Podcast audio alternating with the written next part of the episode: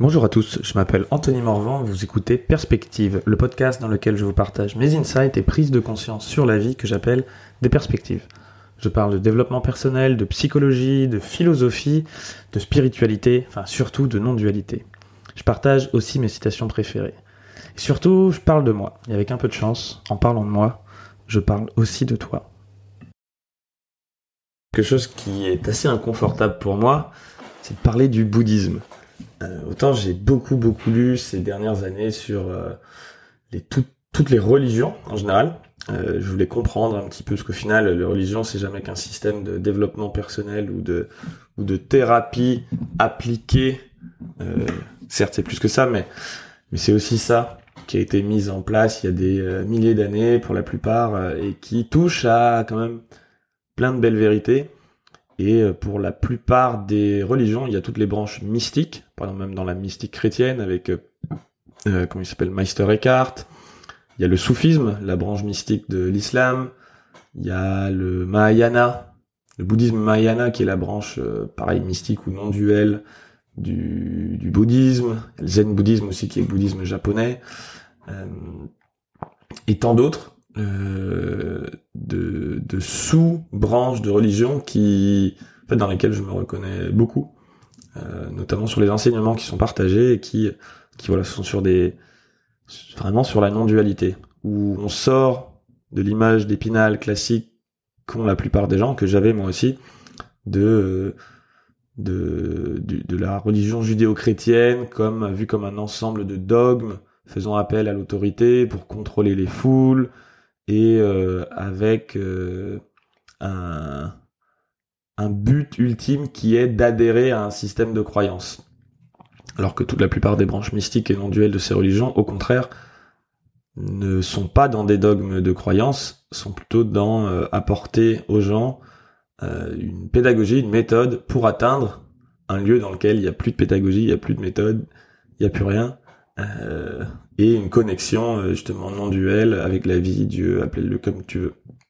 D'ailleurs, la plupart des religions ne nomment pas forcément le mot euh, Dieu. Certains le nomment la source, le tout, le rien. Dieu, c'est vraiment un mot qu'on a mis occidentalement sur sur sur quelque chose qui n'est pas, qui n'est pas descriptible, dont on ne peut pas parler les Chinois, même le taoïsme, le, taoïsme parle de, de le Tao qui peut être nommé. C'est la première phrase du Tao Te Ching. Le Tao qui peut être nommé n'est pas le Tao. Tu peux remplacer Dieu par euh, Tao. Et euh, voilà, le, Dieu que tu peux nommer, donc celui dont je suis en train de parler juste en employant des mots, bah c'est pas le vrai Dieu. Quoi. Bon bref, je rentre pas dans le sujet parce qu'à chaque fois j'ai l'impression de donner ce disclaimer et pour ceux qui m'écoutent régulièrement, vous devez en avoir marre de l'entendre.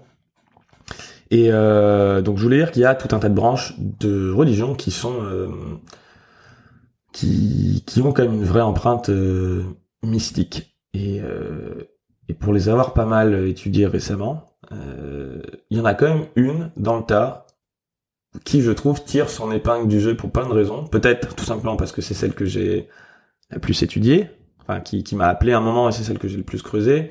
Celle aussi qui a été le plus étudiée par les neurosciences qui est quand même quelque chose qui m'intéresse beaucoup aussi, les biais cognitifs, euh, les, les, neurosciences, le, la théorie de l'évolution aussi. C'est le bouddhisme.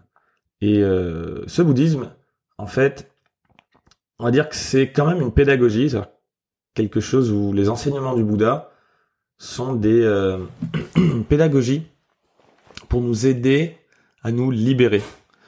Et la libération étant vue un petit peu comme le, un des buts de euh, non-dualité pour justement euh, vivre en étant mieux. Et après, on peut dire qu'il y en aurait un deuxième, c'est une fois qu'on s'est soi-même libéré.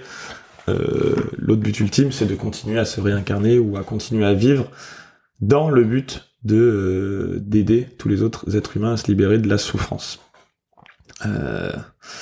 voilà, pour poser le cadre.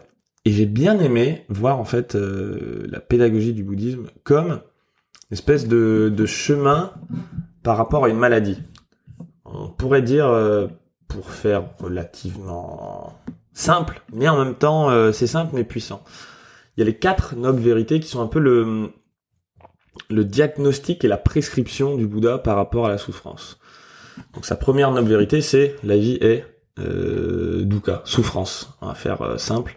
Euh, alors souffrance doit plutôt être vue comme attachement ou insatisfaction plutôt que souffrance. Que souffrance, on a du mal euh, à faire. Enfin, moi j'ai eu longtemps du mal à faire la différence entre euh, douleur et souffrance. La douleur, c'est douleur physique. Tu peux avoir de la douleur et pas de la souffrance. J'entendrai combien de moines j'ai pas entendu parler euh, avec Oprah Winfrey ou avec tant de gens dire ça. Je fais ok, euh, frère, c'est cool. Tu dis ça, mais moi ça me parle pas.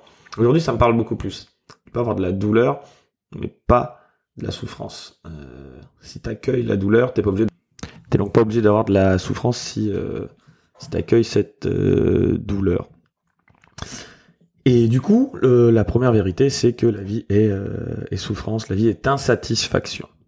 Voilà, ça c'est le, diagnostic de la maladie. On va dire la maladie, c'est la vie est, euh, est, est source, est pleine d'insatisfaction pour la plupart des gens. Ensuite, la, la cause de tout ça, c'est les attachements ou l'envie répétée que les choses soient d'une certaine façon. C'est-à-dire que je suis attaché euh, au fait que les gens m'aiment bien.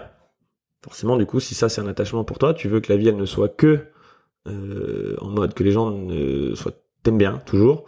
Bah, Forcément, tu te mets face à la possibilité que si quelqu'un t'aime pas, d'un coup, tu le vis mal. Pareil, si t'as envie que si t'es avec si t'es en couple, si ta vision du monde c'est que il ne peut pas en être autrement que cette personne soit avec toi pour tout le restant de ta vie, bah tu t'exposes à, à la possibilité que si elle te quitte, t'es malheureux. Voire même que si tu pressens que les choses commencent à mal se passer, ça y est, tu vas envisager l'avenir et tu vas commencer à être mal. Euh, Qu'est-ce que ça peut être d'autre Euh, Même des objets. Tout dans le monde euh, va être impermanent et, euh, et du coup, ça c'est un des préceptes aussi justement bouddhistes, c'est euh, comme tout est tout tout bouge, on a l'impression peut-être de notre point de vue d'être humain, euh, on passe 80 ans sur Terre, euh, il y a des choses qui nous paraissent relativement stables, même le verre. Le verre en fait c'est fluide, c'est liquide. Un verre sur euh, suffisamment un verre, un verre à pied, un verre à, eau, sur suffisamment de, décennies, de millénaires, je connais pas exactement la viscosité, mais il se sera étalé par terre comme une flaque d'eau. Parce qu'en fait, c'est un liquide, c'est juste que c'est tellement visqueux qu'à notre euh, échelle de vie, on le voit pas se transformer, mais il est en perpétuelle évolution, il est perpétuellement en train de se déformer, ce verre, pour redevenir euh, une flaque d'eau. Ça semble anodin dit comme ça, mais en fait, c'est juste que, suivant notre point de vue d'être humain, évidemment, euh, sur, sur 80 ans, on va même pas voir l'évolution, il va pas avoir bougé d'un centimètre, bon, sauf si on le casse. En fait, c'est en perpétuel mouvement. Et tout dans la vie est en perpétuel mouvement. Ce qu'on ressent, ce qu'on pense aussi. Parce que ça t'est déjà arrivé d'un jour à l'autre de, de penser deux trucs différents. De vouloir quelque chose, puis le lendemain de plus le vouloir. Ou de pas aimer quelque chose, et puis finalement, au bout de quelques années, bah vas-y, euh, tu, tu le prends. Moi, ça m'est arrivé il y a pas longtemps avec des Alexander McQueen. C'était des chaussures que je trouvais dégueulasses. Je voyais plein de gens dans la rue avec, je me dis, mais c'est quoi ces paires de chaussures? Puis un beau matin, je me réveille, je vois quelqu'un avec, je me dis, oh elles sont stylées en fait. Puis boum, euh, j'ai comme attendu, tu vois. Mais... Et puis deux mois après, bah, je me les achetais parce que je m'étais dit, euh, bah why not quoi. euh, si elles me plaisent, je les prends.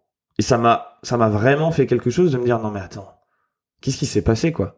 Pourquoi est-ce que du jour au lendemain, ou je sais pas si c'est vraiment du jour au lendemain, mais à un moment je me suis rendu compte tiens finalement ces chaussures je les aime alors que j'aurais pu jurer, parier que que jamais de ma vie j'aimerais ça. Je me suis dit ouais bon bah en fait euh, t'es impermanent, t'es changeant, t'as, des émotions, t'as des des pensées qui viennent et puis parfois on change. Et ça nous fait vachement peur de penser ça. Déjà de penser ça sur nous, mais de penser ça sur les autres. Parce que ça veut dire que ouais, bah peut-être qu'une personne qui est ton meilleur ami aujourd'hui, bah demain, t'auras plus vraiment envie de le voir, ou lui aura plus envie de te voir, ou, les gens sur lesquels tu comptes énormément, en fait, t'as envie de les imaginer durs comme de la pierre et qui changeront pas, c'est un repère, c'est rassurant pour toi.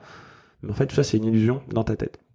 Donc en fait, tout ça, ça participe au fait que les attachements, dès qu'on a une vision figée de quelque chose ou qu'on veut trop quelque chose d'une d'une certaine façon, vu que la vie est mouvante et impermanente, tu t'exposes au fait que ce soit pas le cas, et du coup, tu t'exposes à la souffrance. Voire même, si ça n'a pas encore bougé, tu t'exposes à la peur qu'un jour ça change, et du coup, tu vis dans l'angoisse, et l'angoisse ou l'anxiété, ça va être une de sources de dukkha, donc d'insatisfaction aussi. Donc ça, c'est la deuxième le euh, vérité du bouddhisme, du Bouddha plutôt. Donc, la première, c'est que euh, la vie est insatisfaction, donc c'est la maladie.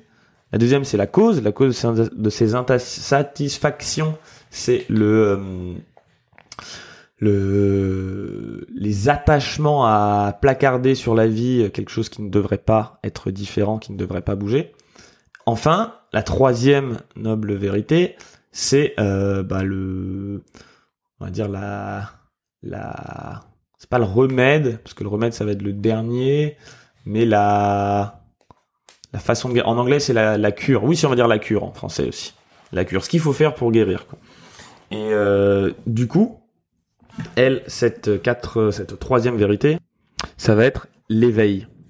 L'éveil au sens de euh, bah, du Bouddha justement s'éveiller, qui va être vu comme un, état dans lequel on est en parfaite connexion euh, avec la vie et, euh, et qu'on arrête de placarder une image mentale sur la vie et qu'on se rende compte que tout est un, que nous-mêmes, en fait, nous sommes faits de vide, que le moi tel qu'on le définit n'existe pas, c'est qu'une histoire qu'on se raconte. Et c'est cet éveil qui va permettre de se détacher, lâcher prise de toute forme d'attachement qui nous cause derrière de l'insatisfaction ou de la souffrance. Et la quatrième vérité, qui est donc le, chemin à suivre, la, médecine, le médicament, euh, ça va être euh, le euh, le médicament ou la prescription, on pourrait même dire, ça va être ce qu'il appelle le le chemin autuple. Donc c'est une pédagogie de huit choses, huit étapes, huit choses à faire afin d'atteindre justement progressivement cet éveil. Et pourquoi j'en parle aujourd'hui? Parce que je trouve que c'est bien, il y a beaucoup de... C'est ça le problème de parler de non-dualité, je l'avais déjà abordé dans mon podcast avec Sébastien. Euh, il y a une vraie, une vraie dichotomie ou une vraie dualité entre pédagogie et non non pédagogie ou non dualité, c'est on peut dire, je caricature, mais quelqu'un qui, un gourou qui va dire, ah, c'est bon, il y a rien à faire, t'es déjà là. T'es déjà où tu dois être, t'es déjà en train de faire ce que tu dois faire, t'es es parfait tel que tel, la vie est parfaite telle qu'on est. C'est la partie sagesse je cite souvent la phrase de Ramdas qui dit euh, tout est parfait dans ce monde, même mon envie de le changer. Cette, ce côté sagesse, non-dualité, c'est la première, la première partie. Et ensuite, en revanche, euh, ouais, bon bah c'est bien une fois qu'on a dit ça, d'accord, mais pourquoi est-ce que en moi euh, je sens des trucs bizarres et pourquoi est-ce que j'ai quand même envie que les choses soient un peu différentes? Bah, Souvent, c'est là où, on a, besoin d'une d'une pédagogie pour nous aiguiller dans euh, dans le chemin. Parce que ok alors euh, donc il y a rien à faire c'est bon je suis moi aussi je suis Dieu je fais partie du grand tout j'existe pas mon mental il me fait croire que j'existe mais en fait on est tous on est tous un. Bon ok. Mais là tout de suite maintenant moi je me sens pas très bien oui bah et là tu peux reboucler le mec vers bah non bah en fait ça juste que réalise que tout tout est juste euh, qu'il y a rien à faire t'as nulle part à aller ouais mais au bout d'un moment ça boucle et tant qu'on l'a pas réalisé, c'est justement ça l'éveil, c'est de réaliser ce truc-là, euh, ben on peut pas le ressentir. Ok, certes c'est là, mais en même temps il y a quelque chose en nous qui nous coupe de cette réalisation. Et du coup c'est là que la pédagogie peut quand même être vraiment utile. Euh, c'est, il n'y a pas de réponse ultime, il n'y a pas de chemin. Euh, c'est le chemin sans chemin de pass l'espace. En, anglais je trouve ça magnifique, pass l'espace, le chemin sans chemin ou un chemin vers nulle part. Mais quand même, il y a une autre phrase qui dit euh, il n'y a pas de chemin, mais seulement un abruti ne le prendrait pas. Donc en fait, ça aussi c'est fait de paradoxe, la non-dualité, comme j'ai dit dans un autre épisode, c'est c'est paradoxe sur paradoxe, parce que le but c'est de faire vriller le cerveau pour qu'à un moment on se rende compte que ok d'accord, faut passer sur un autre plan, là, un chemin sans chemin, un chemin vers nulle part, je marche, mais le but c'est d'arriver nulle part, c'est d'arriver là où je suis déjà. Le but c'est aussi de lâcher prise sur sur le besoin de logique et de compréhension, parce que faire de la logique et de la compréhension, c'est quand même encore une fois euh, mettre euh, placarder une image fixe et ce qu'on voudrait sur la vie plutôt que de l'accueillir telle qu'elle est. Et telle qu'elle est, c'est ici, maintenant, sans aller, euh, enfin, dans la direction qu'on va, mais c'est aujourd'hui. C'est nulle part ailleurs que ça n'a jamais été ailleurs que maintenant et ça n'a jamais été ailleurs que que ici, quoi. et demain sera pareil et, aujourd'hui c'est pareil.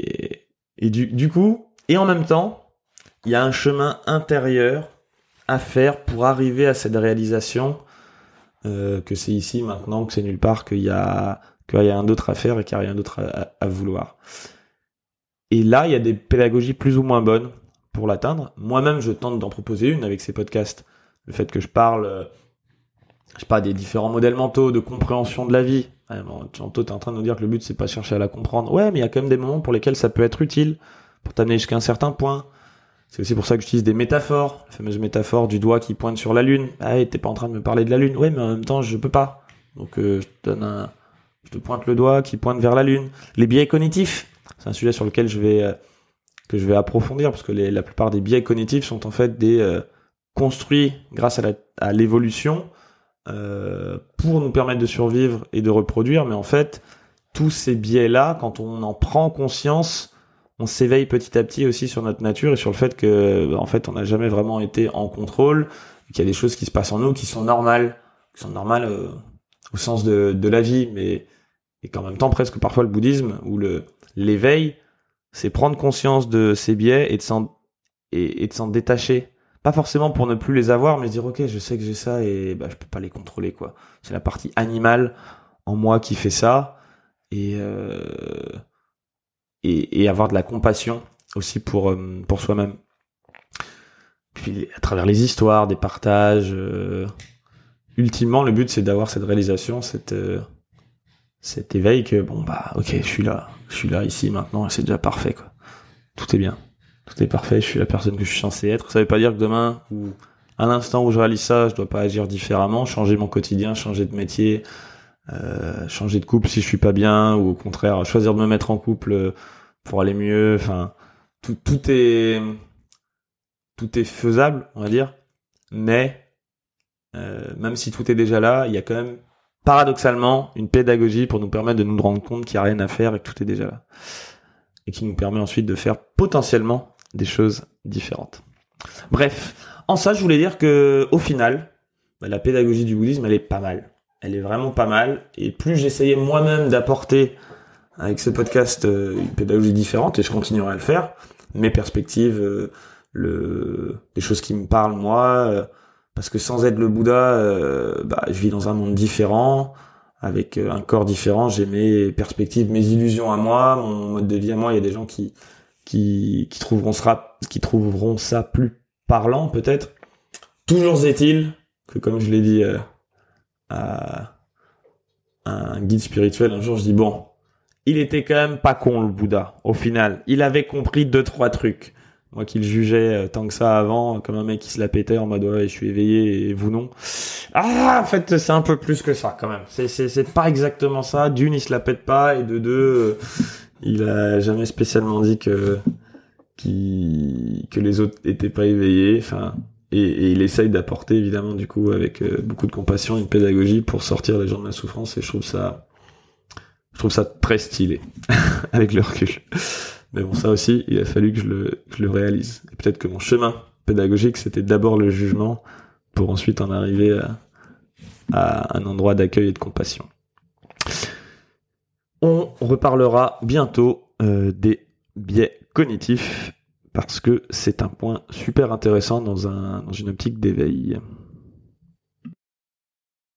Merci d'avoir écouté ce podcast en entier. Si le sujet vous a plu, je vous invite à partager cet épisode et à m'encourager en me laissant 5 étoiles et un témoignage sur iTunes Podcast. Les témoignages, ça m'aide à rendre le podcast visible et à le faire découvrir à de nouvelles personnes. Et bien sûr, je vous invite aussi à vous abonner pour être prévenu dès que le prochain épisode sera disponible pour être sûr de ne rien rater. Si vous avez des questions, enfin, vous pouvez me les poser sur mon Instagram, dont le lien est dans la description de cet épisode. Je vous dis à très vite pour un prochain épisode de Perspective.